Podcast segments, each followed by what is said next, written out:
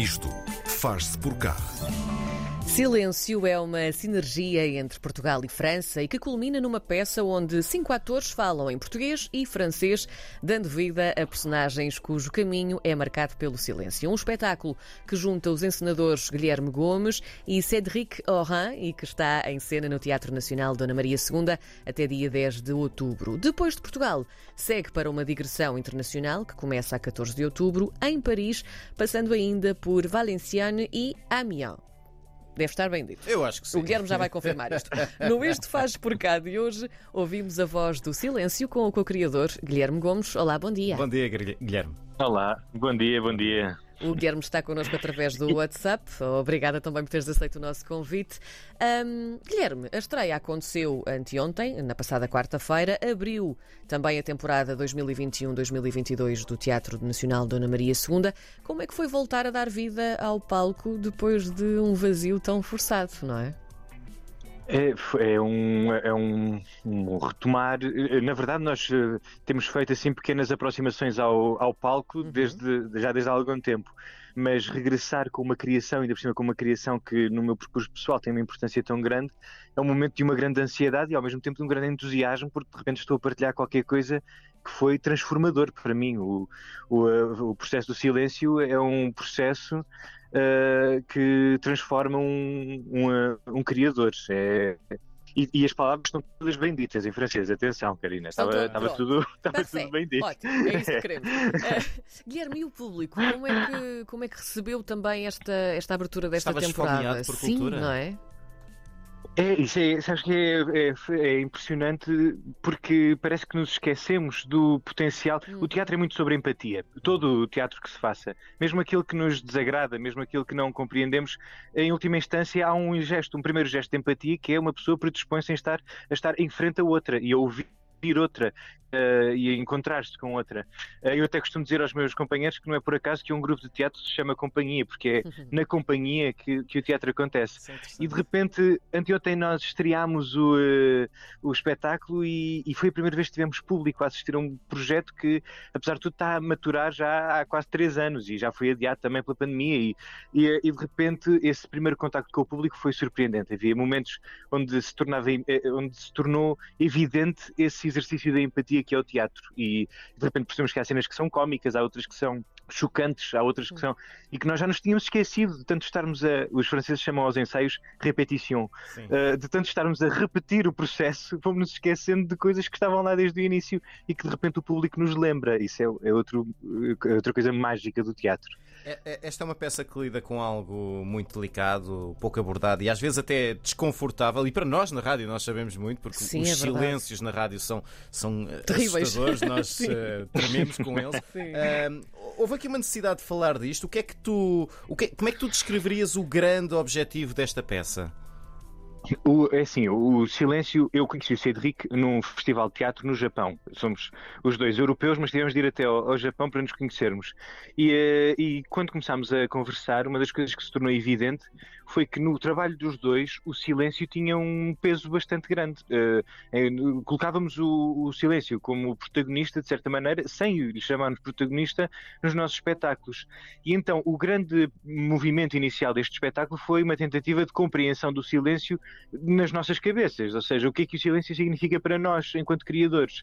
E à medida que o, que o espetáculo foi eh, sendo escrito e que fomos inventando as, os caminhos deste espetáculo, ele foi ganhando significados uh, novos. E, e, e, por exemplo, o espetáculo neste momento é muito sobre desencontros, é muito sobre uma espécie de de, de, de cedência ou de fuga ao ruído em que estamos permanentemente mergulhados. Há, um, portanto, há, um, há várias perspectivas sobre o silêncio neste, neste espetáculo.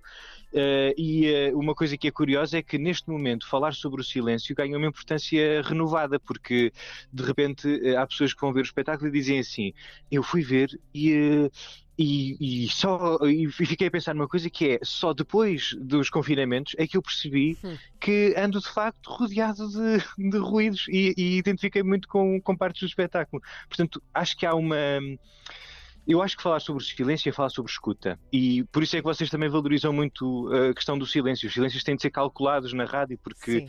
apesar de tudo, é isso que nós estamos a exercitar, é a escuta.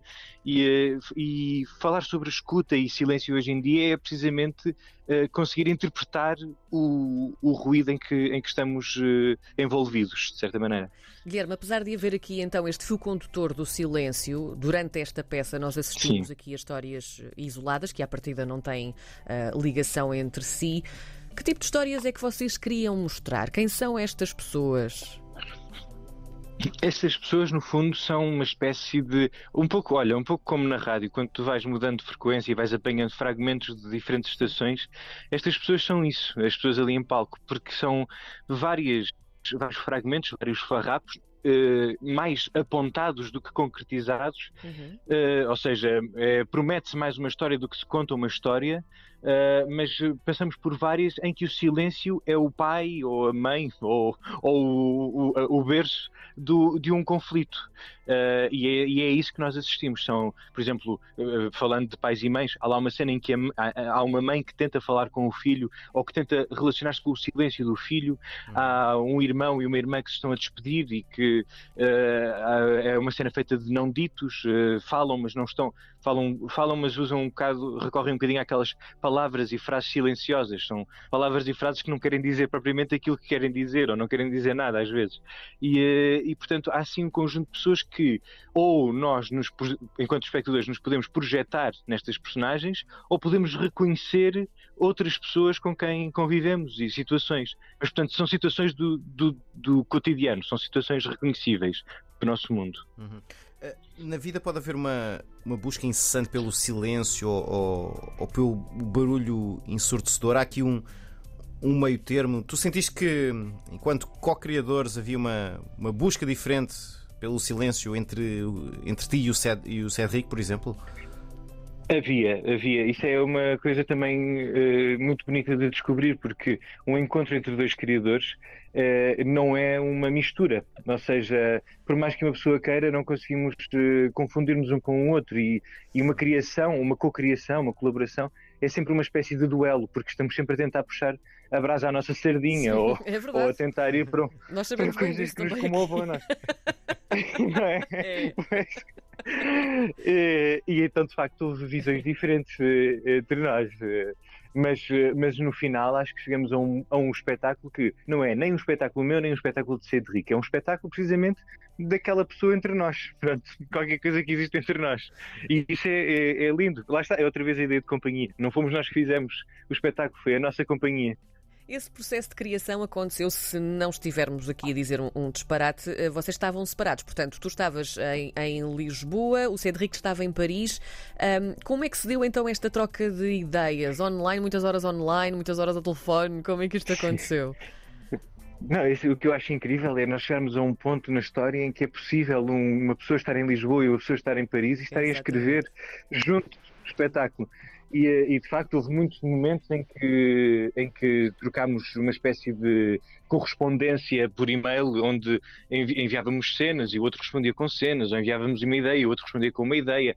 E, eh, e, houve muitos momentos desses, mas há uma coisa que é inevitável, que é o, o, a importância do encontro. E os momentos mais produtivos de, de trabalho foram momentos em que nos encontramos uh, e que estávamos juntos a, a, escrever. Eu não sei explicar porquê, mas há qualquer coisa de. há qualquer coisa para além daquilo que é evidente, ou seja, há qualquer coisa que a presença nos, nos traz para estarmos a escrever mais facilmente um com o outro e a discutir mais facilmente.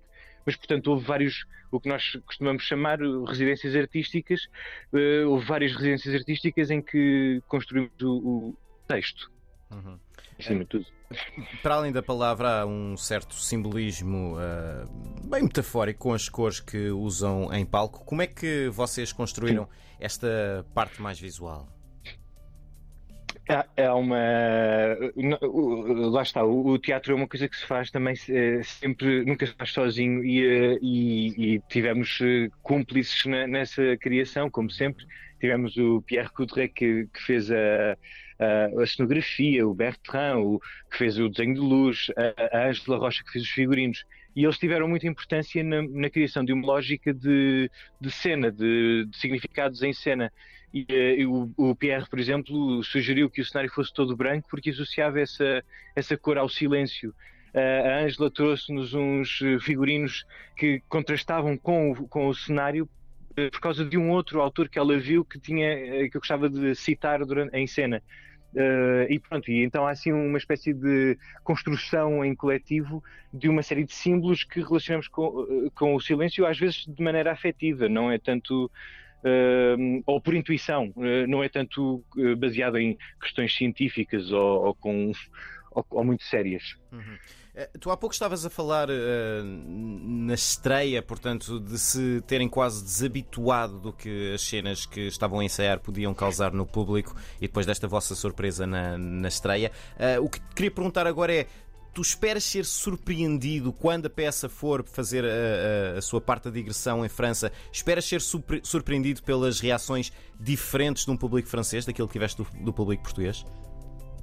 Sabes que é curioso, ainda ontem no final do espetáculo estava a falar sobre isso com o Cedric, porque eu nunca pensei muito sobre isso, mas a verdade é que vamos apresentar-nos em frente a um público que em princípio é um bocadinho. É assim, nós não sabemos quem é que é o público, Sim. e o público não é ninguém, na verdade. É um, e é diferente todas as noites, mesmo é, no mesmo país? E é diferente todas as noites, e, e, e sim, sim, mesmo uh, e, e, é temperamental também, ou seja, é refém do seu próprio, do seu próprio estar na, no dia. E, eh, e, mas, mas há de facto um, questões culturais, eh, mesmo de, nem, nem, que seja no acesso à cultura. Em França há uh, dezenas de teatros, de teatros só em Paris, quer dizer, é um, há, há uma, uma, relação com o teatro que é muito diferente da, da portuguesa. Uh, não sei se é melhor ou se é pior, mas é com certeza diferente. E, e isso é uma coisa que eu ainda não tinha pensado, mas que é, vamos apresentar-nos a falar português e francês também, mas enfrenta um público que não fala esta língua. E ontem sim, estivemos a, a falar sobre isso e eu, eu, de facto tenho a minha expectativa é que de facto seja surpreendido, porque é a primeira vez que o vou fazer. Uh, e pronto, é, um, é, é, entusiasmo, é mais entusiasmante que intimidante, devo dizer. Portanto, vamos lá recapitular. Uh, Silêncio vai estar então em cena no Teatro Nacional Dona Maria II até dia 10 de outubro.